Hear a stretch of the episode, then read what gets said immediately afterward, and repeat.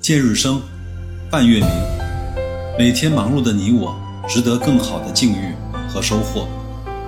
暮朝夕，踏征程，时刻成长的你我，一定会有那份配得上的取得。生命的意义，永远不是现在在哪里，而是心中一直有希望奔赴的地方。凡心所向，速履以往。投资是生命中极其重要的一小部分。在这个过程中，我们能收获的远远不止金钱，还有更客观看待世界的角度，更冷静与自己相处的态度。在人生这场单向的旅程中，岁月从来不曾饶过任何人，我们何不接受岁月给我们的馈赠和丰盈？生命是时时刻刻不知如何是好，生命的最好状态是冷冷清清的，风风火火。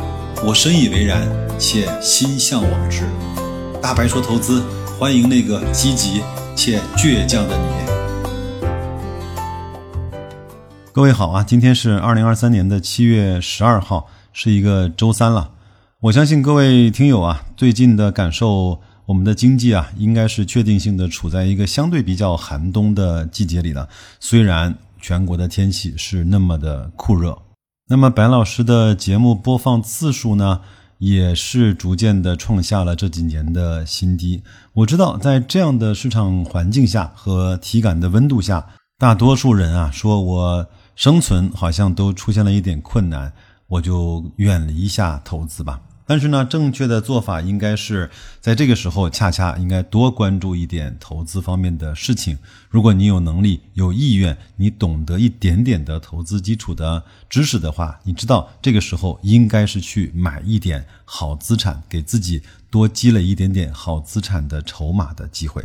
那么，什么是好资产呢？对于在国内呀个人的投资者来说啊，最重要的就是投资一个能够长期向上的市场。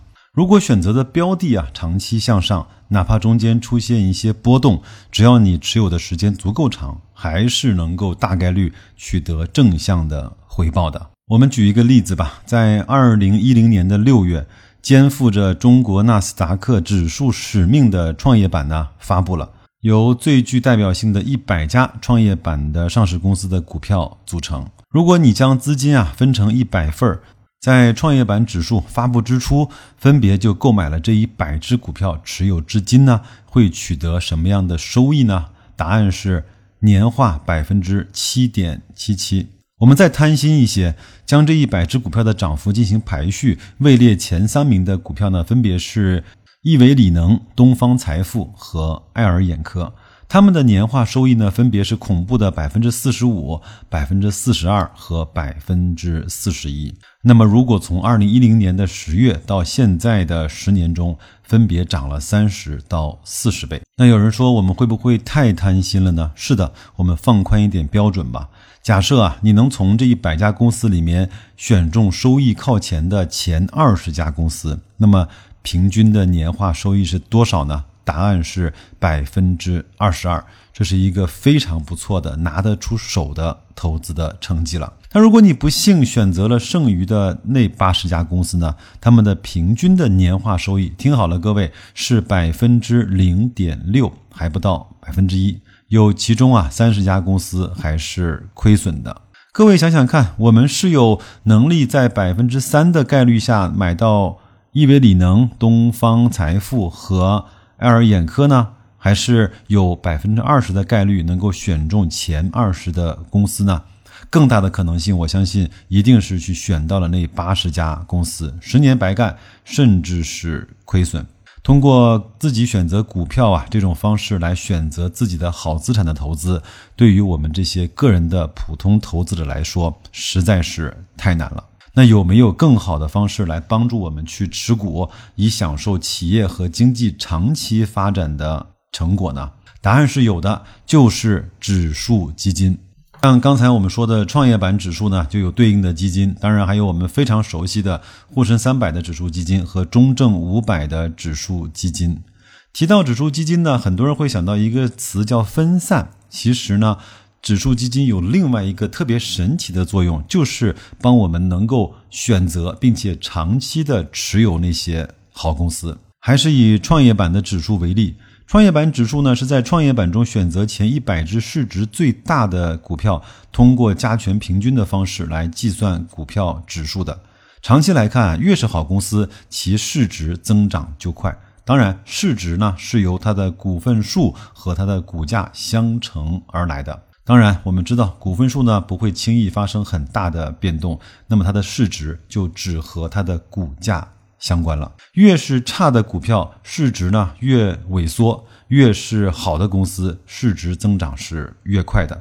那么，如果这一只股票的市值排到一百名以外呢，便会被淘汰出创业板的指数。其实啊，这就是指数来帮我们做了一个非常有规则、有频率的优胜劣汰的过程。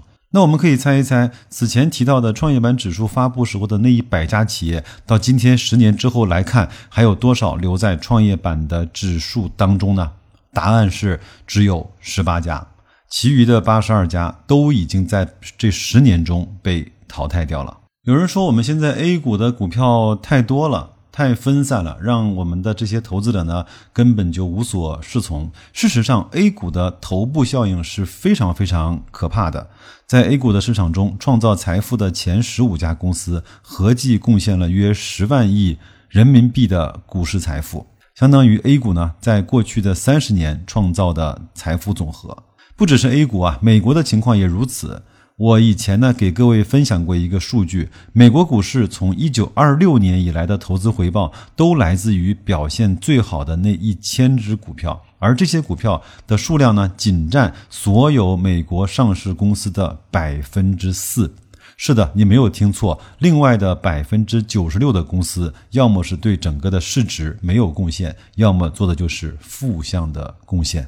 所以呢，很多熟悉白老师的投资者啊，知道呢，我一直是持有被市场呢号称为“三傻”的公司——格力、万科和平安。但是呢，在今年啊，随着我深度的思考，包括我对整个市场的感受的不一样呢，我逐渐的会把平安。换成证券保险的 ETF，逐渐的会把万科换成地产 ETF。至于说格力要不要换家电 ETF，我还没有想好。当然，我如果决定这么做的话，我一定会第一时间啊，在我们的社群中跟我们的小伙伴来做沟通和分享。有人会说了，那么多指数基金，我到底应该投哪些才可以呢？在这儿呢，我首先就推荐大家去关注我的公众号“大白说投资”。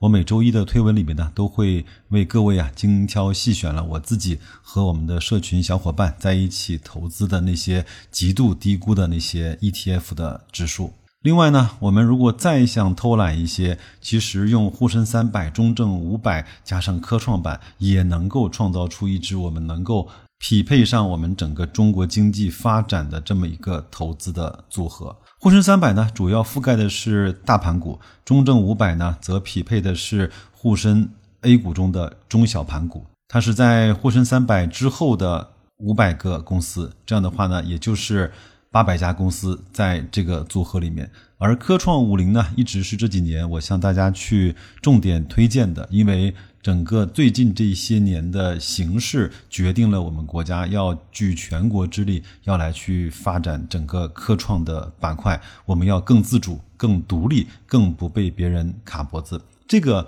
指数里面一定会跑出那些厉害的公司，甚至是伟大的公司。也就是说，无论它注册制。放进来多少公司，那沪深三百永远是把最好的那三百只公司笼络到自己的阵营中，中证五百就是把相对比较好的五百家公司来纳入这个指数的标的范围之内。无论科创板的变化如何的剧烈的波动和震荡，永远是去选择在那个板块里面最好的五十家公司。当然，它可能是以市值的方式为。评判的依据，刚才我们说了，为什么说市值是评判一家公司相对比较好的这样的一个指标了？经济呢是有周期的，我们永远也不知道在未来的十年、二十年，到底是白酒、消费、新能源、半导体、医疗，还是哪些行业能够兴衰起伏？但是呢，指数基金的定期的调整和优胜劣汰，就能够保证我们永远在市场的大部分。的优秀公司被我们所持有、所买到。最后的最后啊，买指数基金有一个天大的好处，就是它可以明确的对这个指数整体来进行估值。我们可以非常明确的在指数基金上，估值越跌越买，估值越低，我们买的份额越大。但是同样的法则在个股上其实是不适用的。节目的最后呢，我还是要呼吁大家，在这个时候反倒是要冷静下来，客观的去看待我们整个经济发展的变化，以及在这样的变化中啊，对于我们个人投资者来说，应该以什么样的正确的打开方式去参与到其中。那就这样吧，在这个过程中，希望白老师一直都在陪伴各位啊，能够赚到自己安心、踏实、认知之内的这些钱。如果你觉得我们的节目做得还不错的话，麻烦你把它转发给你信任的人和信任你的人。如果想收到我们最及时的推送，可以把我们的公众号设为星标，可以点一下那个再看，让更多的人知道你阅读和学习内容的品质。那就这样吧，祝各位在这一周继续工作愉快，投资顺利，再见。